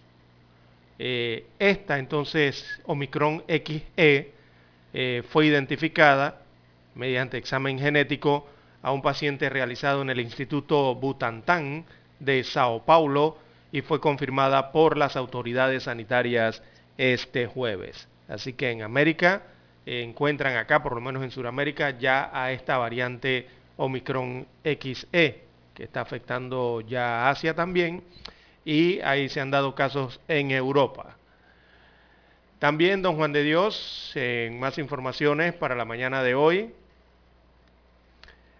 bueno, eh, en Europa, precisamente Rusia anunciaba el día de ayer que había decidido retirarse voluntariamente del Consejo de Derechos Humanos de la ONU. Esto tras la suspensión aprobada por la Asamblea General de todos los países. Había sido suspendido inicialmente a Rusia y después anunciaba que se retiraban entonces de ese Consejo que se reúne en Ginebra, allá en Europa. Este es, un, este es un organismo de la ONU. Así que dijo el embajador eh, ruso en esa dependencia, de nombre Gennady Kuzmin, abro comillas, le cito, el organismo se ha convertido en un instrumento de Estados Unidos de América y sus aliados, dijo antes de asegurar y confirmar que se retiraban entonces voluntariamente de esa reunión, de ese consejo que existe allá en Europa.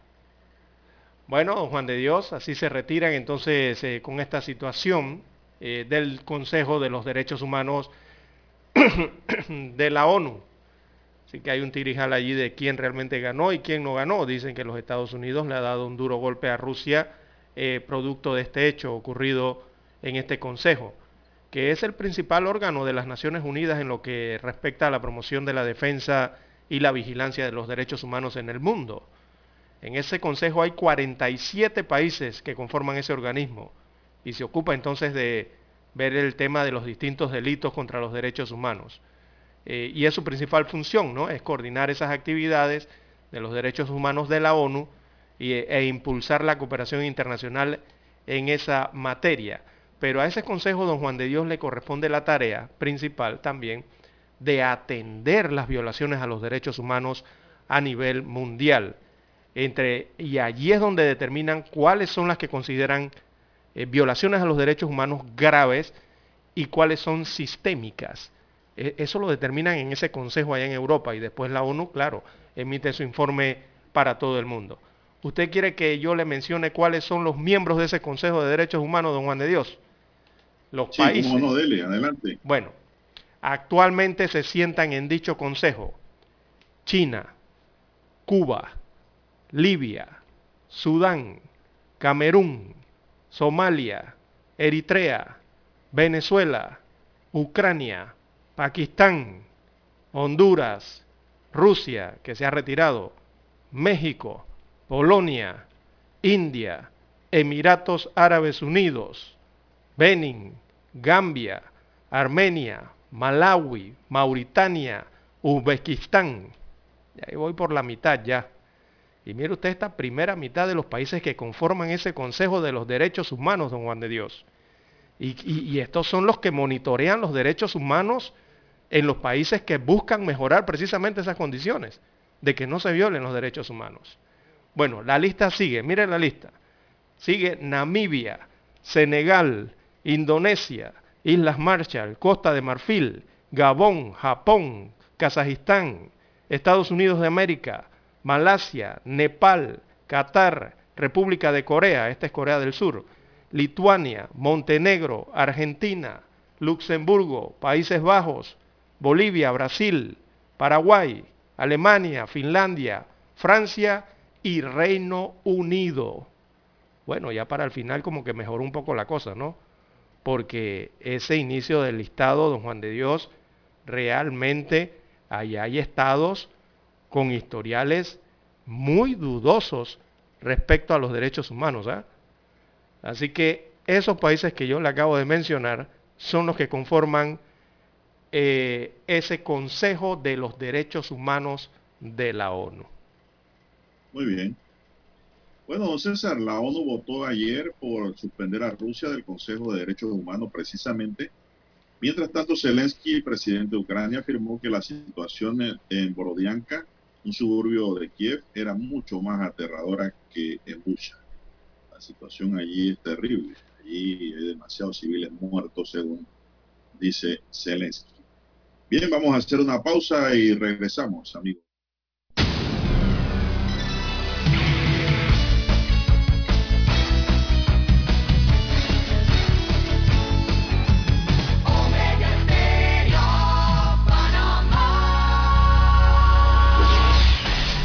El satélite indica que es momento de nuestra conexión. Desde Washington vía satélite y para Omega Estéreo de Panamá, buenos días América. Buenos días América, vía satélite desde Washington. Noticiero Omega Estéreo. Desde Washington comienzan las noticias. En una apretada votación, Estados Unidos confirmó por primera vez a una magistrada afrodescendiente como miembro de la Corte Suprema. En una decisión que quedó 53-50, el Pleno del Senado aprobó a Ketanji Brown Jackson. Jacopo Luzzi nos acompaña desde Washington con más detalles. Jacopo, este es un hecho histórico. Así es, Yasmín, una votación histórica, sobre todo en el medio de un Senado estadounidense muy dividido. De hecho, los republicanos acusaron a Jackson de ser una jueza liberal extremista, mientras los demócratas resaltaron la confirmación como una fecha edificante por el avance de una comunidad como la afrodescendiente, que no suele tener la justa representación en puestos de poder. Además, es muy importante y histórica porque ahora con Jackson, cuatro de los nueve jueces de la Corte Suprema serán mujeres por la primera vez en la historia. 53, the nays are 47, and this nomination is confirmed. Se hizo historia este jueves cuando el Senado votó para confirmar a la primera mujer afrodescendiente en la Corte Suprema de Estados Unidos en sus 233 años de historia. Mr. Carper, aye. Mr. Casey. Necesitando únicamente una mayoría simple en el Pleno para ser aprobada la nominación, 53 senadores votaron a favor de la jueza Ketanji Brown Jackson. Todos los 50 senadores demócratas y también tres republicanos que rompieron las filas con su partido, el cual había rechazado ampliamente a la candidata. Mirando al histórico de los jueces, Jackson con solo 51 años de edad podría quedarse en la Corte Suprema al menos 30 años y con sus decisiones, según los expertos, influenciará el futuro de Estados Unidos en los años venideros. Así es, Jacopo, gracias. Y la abogada, nacida hace 51 años en Washington, D.C., cuenta con una destacada carrera durante la cual ocupó diversas posiciones en el sistema judicial estadounidense.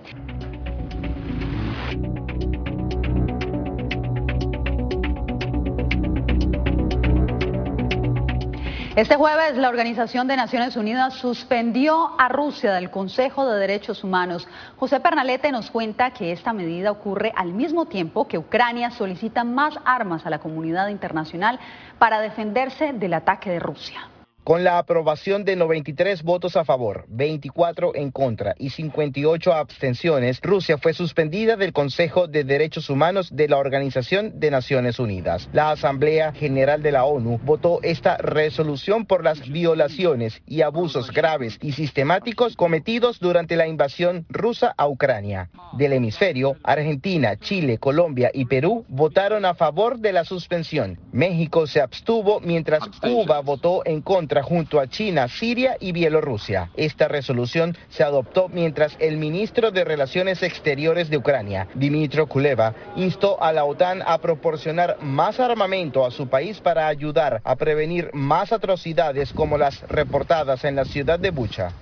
Mi agenda es muy simple. Tiene solo tres puntos. Son armas, armas y armas. Estamos seguros de que la mejor manera de ayudar a Ucrania ahora es proporcionándole todo lo necesario para contener a Putin y derrotar al ejército ruso en Ucrania. Por otra parte, la Organización Mundial de la Salud Región Europa advirtió que Rusia ha ejecutado 91 ataques al sistema de salud de Ucrania, vulnerando la capacidad de inmunización de la población y distribución de medicamentos. José Pernalete, Voz de América.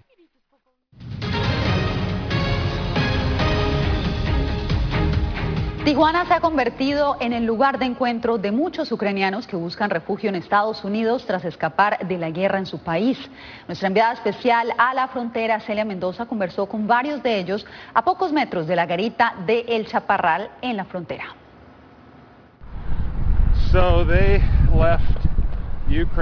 Salieron de Ucrania hace cinco días y esa fue una de las cosas que más nos preocupaba, por supuesto.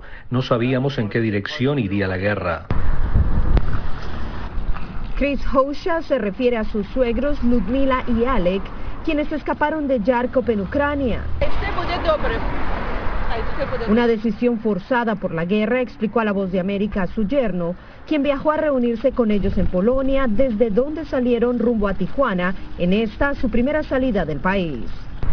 Tomaron un autobús y pudieron salir de esa manera. Fue un largo viaje por tierra, aproximadamente 12 horas desde Leópolis hasta Varsovia.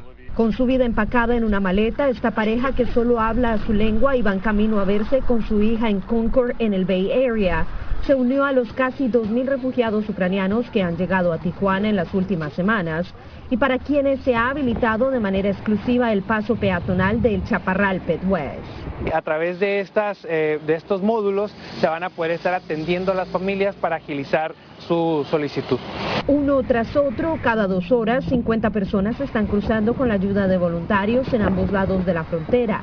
Entre ellos está Arturo Barraza, quien espera por los refugiados ucranianos del lado estadounidense. Los llevamos de aquí al aeropuerto o si se tienen que quedar aquí unos dos, tres días, de- de- los, los ponemos en la iglesia, tenemos donde quedarse, que se queden. A pesar de que este acceso, conocido como el Chaparral Pedwest, ha sido habilitado para recibir a los refugiados ucranianos, las autoridades de los Estados Unidos aún no confirman que este podría ser abierto en su totalidad después de que se elimine el título 42 a finales de mayo.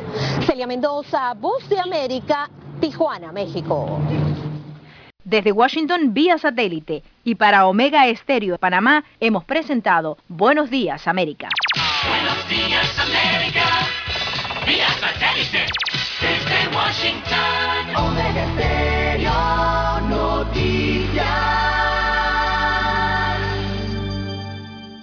La mejor franja informativa matutina está en los 107.3 FM de Omega Estéreo. 5.30 AM. Noticiero Omega Estéreo. Presenta los hechos nacionales e internacionales más relevantes del día. 7.30 AM. Infoanálisis. Con entrevistas y análisis con los personajes que son noticia. De 8 y 30 a 9 y 30 de la mañana. Sin rodeos. Con Álvaro Alvarado. De lunes a viernes por Omega Estéreo.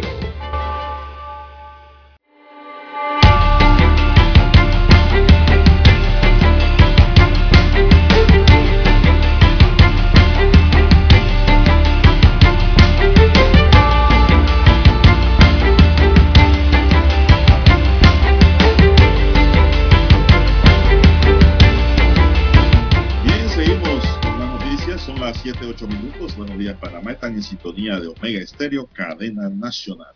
Con su noticiero, el primero con las últimas, noticiero Omega.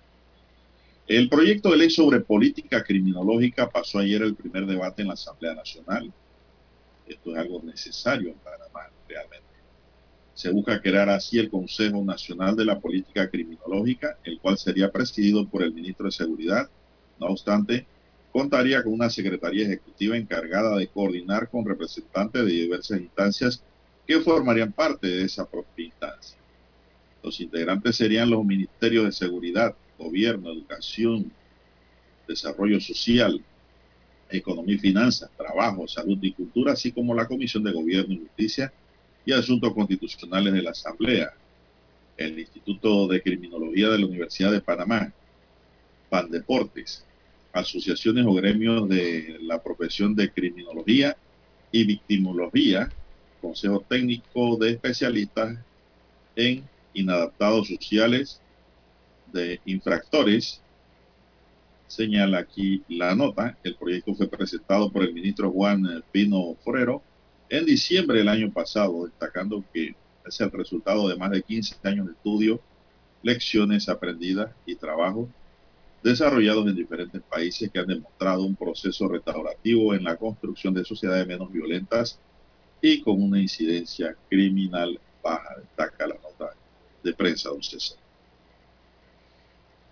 Bien, don Juan de Dios, las 7.11, 7.11 minutos de la mañana en todo el territorio nacional.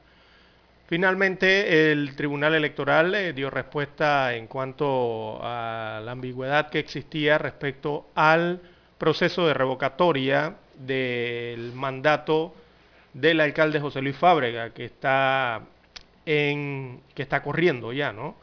Así que se habían presentado dos solicitudes, eh, de acuerdo al abogado Ruiz Fábrega. Una era de el fuero laboral para el municipio de Panamá y la otra solicitud era una certificación de quién queda en el cargo en el caso de la revocatoria. Así que en la segunda solicitud ya se dio respuesta y quedaría entonces la vicealcaldesa, en este caso Judy Meana, sería la que reemplazaría a Fábrega de prosperar la revocatoria del mandato. O sea, si logran las casi 200.000 firmas y se llama el referéndum y en el referéndum se aprobase con el sí la revocatoria de mandato de Fábrega. Si en tal caso eso ocurre, entonces quedaría a cargo de la alcaldía la vicealcaldesa Judy Meana en este caso. Así se ha confirmado entonces eh, a través del Tribunal Electoral finalmente. Bueno, pero dígalo con... Dígalo, ¿Con qué? con Omega Estéreo se dijo que era así. Antes que lo dijera el Tribunal Así, aquí Electoral. estábamos analizando anteriormente, don Juan de Dios, de si se podía, ¿no? Si esto era eh, de esta forma o si el, el cargo era, digo, la revocatoria aplicaba para, la- para los dos, para el principal y para el suplente. El Tribunal Electoral ha aclarado entonces finalmente que se trata del principal. Claro, así mismo es. Son personas distintas que corrieron en una sola nómina, pero una vez electas cada uno asume su responsabilidad y funciones según la ley. Y la ley dice que el alcalde reemplazará al alcalde, la vicealcaldesa o vicealcalde reemplazará al alcalde o alcaldesa en sus ausencias temporales o definitivas o absolutas. Simple y sencillamente eso es así. ¿Por qué? Porque no puede haber acefalía, César. No puede haber acefalía en cargos de importancia como estos. Ya en Panamá, inclusive le traje ejemplos en donde los vicealcaldes quedaron encargados. Y cuando se fue la hoy diputada Mayín Correa, quedó su suplente como alcalde. Así es. Cuando se fue Bosco Vallarino, quedó como alcaldesa eh, Rosana Méndez. Sí, pero el detalle era por revocatoria, ¿no? Y quizás haya hasta Popular. más ejemplos, pero a mí la historia pues no, no, no lo tengo a mano ahora mismo. Sí, Habría el- que buscar ahí en la historia de las alcaldías cómo ha ocurrido esto. exactamente. El, el, tem- el temita Pero estamos es- hablando ahora de alcaldes electos. ¿ah? Exacto, el temita aquí era por el... alcaldes eran porque- nombrados de a dedo. Exacto, era porque ahora es revocatoria popular. era lo que no se había definido, ¿no? Y lo ha entonces ya eh, definido completamente el Tribunal Electoral, que es en la materia de, estos, de estas elecciones y es el, el máximo organismo en materia electoral en el país. Bueno, Juan de Dios se mantiene el proceso de revocatoria eh, el 20, el, 20 de abril. Como que el proceso inicia. Bueno, el próximo miércoles 20 de abril inicia, es, la fecha inicial para la recolección de firmas. A partir del 20 de abril eh, eh, se, se, estarán recolectando o recaudando las firmas por un espacio de cuatro meses. Tienen que eh, recolectar alrededor de 199 mil firmas aproximadamente para poder que el Tribunal Electoral llame un referéndum y entonces ir a votar posteriormente por el sí o por el no de, eh, de la, en cuanto a la administración del alcalde José Luis Fábrega. Así que el 20 de abril inicia ese proceso de recolección. Ya usted sabe que puede ir a los kioscos del tribunal, a las sedes, eh, puede ir también, lo puede hacer este, este proceso a través de las plataformas digitales, o sea, a través de, desde el celular en su casa o su computadora, puede aportar su firma. Esto para los electores del municipio de Panamá, exclusivamente, ¿no? Eh, para todo el padrón electoral, el que haya votado en el 2019 y también para las personas del padrón electoral que no votaron, también están habilitadas para aportar su firma y posteriormente, si se recolecta la cantidad, ir al referendo. Bueno, eh, conversaba en estos días con un político que me reservo el nombre, ya retirado, don César. Bueno, esa anécdota se la doy después de la pausa. Roberto, vamos a... Noticiero Omega Estéreo. Problemas de tierra, accidentes graves, reclamos a aseguradoras, incumplimientos de contratos, reclamos de herencias, todo asunto civil y penal, consulte al 6614-1445. Ahora contamos con el servicio de asesoría, confección de pliegos de cargos, impugnación y defensa en materia de contrataciones públicas. 6614-1445. Licenciados Juan de Dios Hernández Sanjur y Belkis Hernández Díaz. 730 AM. Infoanálisis, con entrevistas y análisis con los personajes que son noticia. La mejor franja informativa matutina está en los 107.3 FM de Omega Estéreo, cadena nacional. Desde los estudios de Omega Estéreo, establecemos contacto vía satélite con la voz de América. Desde Washington, presentamos el reportaje internacional.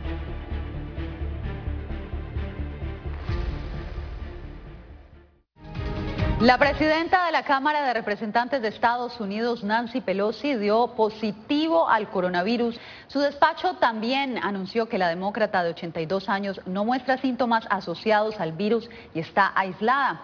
La portavoz confirmó que Pelosi está completamente vacunada contra el coronavirus. Muchos latinos en el oeste de Estados Unidos están preocupados por el calentamiento global. Verónica Villafañe nos reporta sobre un sondeo reciente que coincide también con la alerta que emitió la ONU sobre la urgencia de adoptar acciones inmediatas. Las consecuencias del cambio climático son evidentes, afirman los científicos, y si no se actúa de inmediato, pronto no se podrá revertir el daño a nuestro mundo, advierte un reporte emitido por las Naciones Unidas esta semana. El secretario general Antonio Guterres sonó la alarma. Estamos camino hacia un calentamiento global de más del doble del límite de 1,5 grados acordado en París y los resultados serán catastróficos. Esto es una emergencia climática. En la encuesta anual de conservación en el oeste de los Estados Unidos realizada previo al informe de la ONU, el cambio climático y sus consecuencias preocupan de sobremanera a los latinos. Lo que más preocupa a los latinos es el, por calidad del aire, por ozono y humo, sequías y incendios forestales. Además del calor extremo y tormentas, señala Shanna Edberg, directora de programas de conservación de Hispanic Access Foundation. Los niños latinos mueren de asma dos veces más a menudo que los niños blancos. Esto es un resultado de la contaminación del aire. Los latinos encuestados favorecen más que cualquier grupo demográfico políticas de conservación y protección del medio ambiente. Más de cuatro de cada cinco latinos votantes quieren una transición a generar 100% de nuestra energía de fuentes limpias, como solar y eólico. Edberg dice que ese nivel de apoyo hacia energía renovable se debe a un simple hecho. Cuando hablamos del cambio climático, estamos hablando de un asunto de vida y muerte para los latinos. Verónica Villafañe, Voz de América, Los Ángeles. El Departamento de Meteorología de Estados Unidos prevé cuatro huracanes de gran importancia durante la temporada de huracanes en el Atlántico para este año 2022. Nos informa Tony Cano. En la temporada de huracanes del Atlántico de 2022 se prevén cuatro grandes tormentas con vientos sostenidos de al menos 178 kilómetros por hora, informaron el jueves los meteorólogos de la Universidad Estatal de Colorado. Un total de 19 tormentas tropicales con vientos de al menos 60 63 kilómetros por hora y nueve huracanes con vientos de al menos 119 kilómetros por hora se formarían en el Océano Atlántico, el Mar Caribe y el Golfo de México. Tony Cano, Voz de América, Washington. Escucharon vía satélite desde Washington el reportaje internacional. Para anunciarse en Omega Estéreo, marque el 269-2237 con mucho gusto le brindaremos una atención profesional y personalizada. Su publicidad en Omega Estéreo. La escucharán de costa a costa y frontera a frontera. Contáctenos 269-2237. Gracias. ¿Qué tal amigos? Les saluda Álvaro Alvarado. Quiero invitarlos para que me acompañen en mi nueva casa, Omega Estéreo donde estaremos hablando sin rodeos de los temas que interesan a Panamá. De lunes a viernes, de 8 y 30 a 9 y 30 de la mañana. Sin rodeos, con Álvaro Alvarado, por Omega Estéreo. Noticiero Omega Estéreo.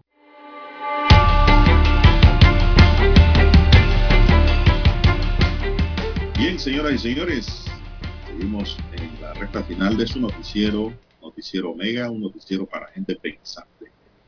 ¿Cuál era la Aunque usted no lo crea, don César, mire usted esta nota, amigos y amigas, escuchen, ¿no? Un poco escandalosa. Y es que el subteniente de la Policía Nacional, Pablo Campines, fue llevado a audiencia de control de garantías ayer. Sin embargo, el juez que vio su caso dictaminó para él la medida cautelar de arresto domiciliario, es decir, casita por cárcel.